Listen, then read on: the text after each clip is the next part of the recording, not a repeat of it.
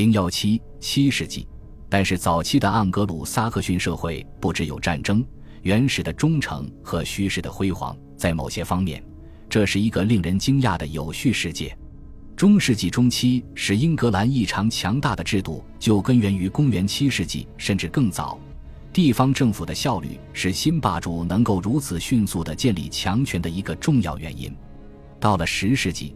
英格兰的郡因法律和行政目的被划分成百户区，在一些早期的王国中，已经存在由较大而有一致性的地区所构成的百户区，其占地面积为五十到一百平方英里。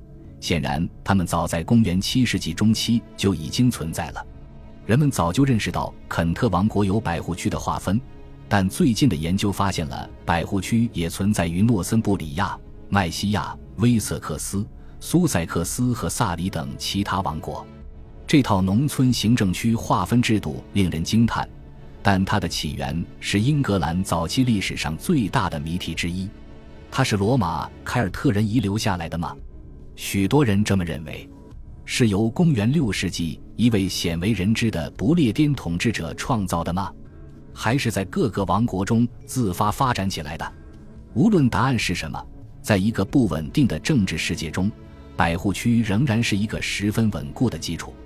每个早期行政区的中心都是王家庄园或围场，他们由当地官员经营，但国王及随行人员会经常或偶尔的去巡视。每个现代的郡都有几个这样的地方，有些地名就能体现出其属于此类地区，如金斯敦；其他地名则不那么明显。这些中心地区，而非城镇甚至村庄。才是早期和中期萨克逊社会的地方焦点。该地区分散的居民围绕在国王的大殿及其周围的建筑物四周，希望能获得法律保障和政治管理。在这里，他们也按照复杂的评估体系缴纳税赋和其他公共支出。土地以海德计量，一海德土地是一户人家一年可耕之地，这通常是一个真正的农场单位。税负多少要根据海德来评估，二十个或更多海德组成一个生产队，生产队将承担特殊的税负。中心地区的国王代理人替国王收拾物税，可能会从一些海德生产队收取谷物，从其他生产队收取小牛犊或小马驹，又从别的生产队收取蜂蜜、蜂蜜酒或次要农产品。因此。早期的行政区域划分，既是为了便于管辖，也是为了剥削。一个生产专业化分区的体制，适合欠发达的农村。农村地区的地理特征明显不同，且有大面积未开辟的共同牧场。因此，当萨克逊中期的国王们分封土地的时候，这些早期的庄园通常保留了他们形成时的内部结构，这并不奇怪。与庄园中心保持联系的不同的镇或乡会分工生产不同的农产品，这些镇或乡组成的联盟叫复合庄园。到十二世纪和十三世纪，复合庄园在英格兰的许多地方仍然很常见。最近一些历史学家认为，这种类型的组织起源于凯尔特人。农村的组织形式很可能保持着一些连续性，但这也许只是从广泛意义上来说。而不能上升到更大的意义层面去解读，最终使复合庄园衰落的是经济增长和社会变革，而不是征服。假设不列颠农民没有全被赶走，而且他们的生活方式可能与入侵者的生活方式差别不大，在这种情况下，如果适合现有资源的模式没能延续下去，那将是令人惊讶的。这种模式也适合于分散。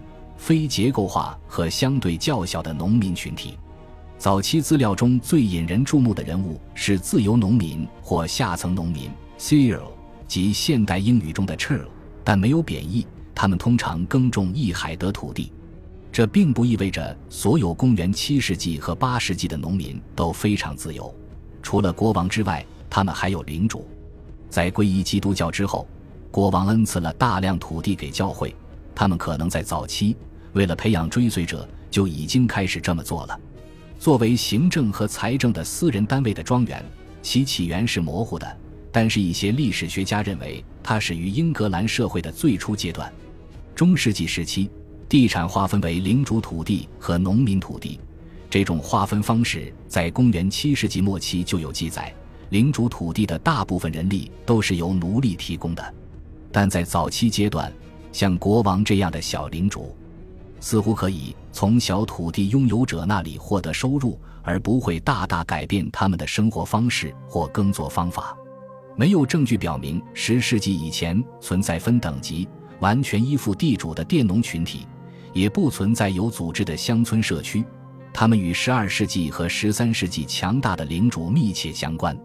考古证据表明，在萨克逊中期，英格兰的大多数农庄要么是孤立的，要么组成小团体，甚至在地区中心的定居点也看不到任何街道、绿地和地界的标志。这些在后来的村庄地形图中很常见。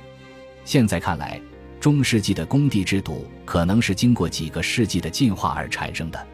在公元七世纪的英格兰，综合性的村还不存在。公元五百九十七年。有一股外来影响力量进入了这个由国王、士兵和农民组成的非常传统的社会，那就是基督教会。英格兰人的皈依是由教皇格列高利一世发起的。据传说，他在罗马见到了英格兰青年，并宣称他们不是盎格鲁人，而是天使。格列高利教皇知道肯特国王埃塞尔巴德有一个信仰基督教的法兰克人王后。于是他派出一位名叫奥古斯丁的罗马修道士，率领第一个传教团去肯特王国传教。起初犹豫不决的埃塞尔巴德很快就皈依了。奥古斯丁在坎特伯雷建立了一座修道院。由于误认为罗马不列颠人的生活方式依然保留完好，格列高利教皇曾计划在伦敦和约克建立大主教区。但当奥古斯丁在公元601年被任命为坎特伯雷的第一任大主教时，教皇才认清英格兰的政治现实。最初，成功似乎来得很快。公元604年，罗切斯特成立了一个教区，东萨克逊人也皈依了，且在伦敦为他们建造了一座献给圣保罗的大教堂。与此同时，肯特郡也建造了几座修道院，他们的教堂以罗马原型为蓝本。但是国王及其家属只是表面皈依，基督教的基础仍很不稳固。东萨克逊人很快弃教，并开除了他们的主教。尽管东盎格利亚国王雷德沃尔德接受了洗礼，但他对基督教的态度仍然十分矛盾，因为彼得提到他同时保留了一座教堂和一座异教神社。诺森布里亚的情形也类似。埃德温国王接受了罗马传教士保利努斯。并在公元627年与他的塞恩一起接受了洗礼，但是五年后，埃德温战败身亡，他的继任者们放弃了基督教，保利努斯不得不逃离。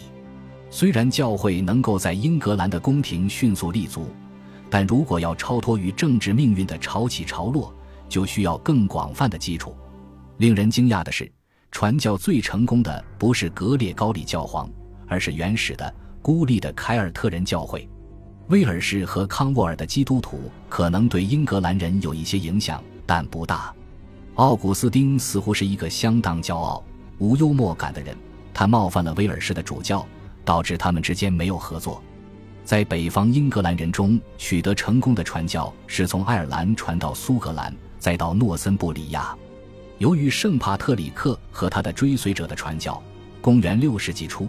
大部分爱尔兰人都成了基督徒，修道院的数量成倍增加，以至于整个爱尔兰教会都依照修道院的方式组织起来。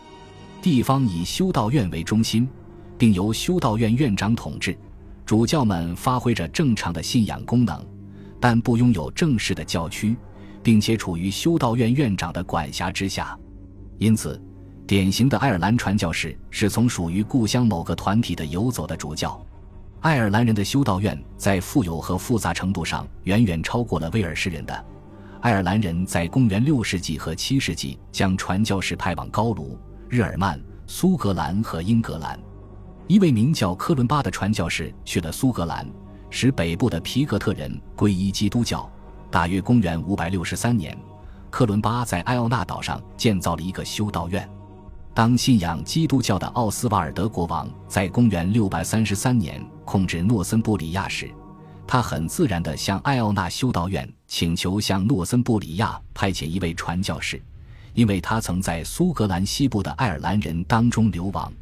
爱尔兰主教和僧侣过着简单朴素、云游四方的生活，这使他们能与广大民众保持联系。奥斯瓦尔德的主教艾丹拥有使诺森布里亚永久皈依所需要的品质。他在林迪斯法恩岛建造修道院之后，还在每个王家庄园建立了一个教堂，从那里开始向周围的乡村布道。彼得说，他总是徒步出行，因此碰到路人都平等相待。建立了几座修道院之后，诺森布里亚教会很快就发展壮大，并影响到其他王国。麦西亚的彭达国王仍然是异教徒，但他允许来自林迪斯法恩岛的布道团在他的王国传教。他的儿子皮达在公元653年受洗。超级国王奥斯瓦尔德和奥斯维为诺森布里亚教会的基督教传播助了一臂之力。公元635年，奥斯瓦尔德的影响促使威瑟克斯的西内基尔斯接受了一位名叫毕利诺的传教士的洗礼。后者成为西萨克逊人的第一任主教。由于奥斯瓦尔德的缘故，东萨克逊人重新皈依了基督教，并接受了一位名叫西杜的诺森布里亚主教。他曾受训于爱尔兰教会。截至公元660年，只有苏塞克斯和怀特岛的人仍然是异教徒，但很快他们也皈依了基督教。恭喜你又听完三集，欢迎点赞留言。关注主播，主页有更多精彩内容。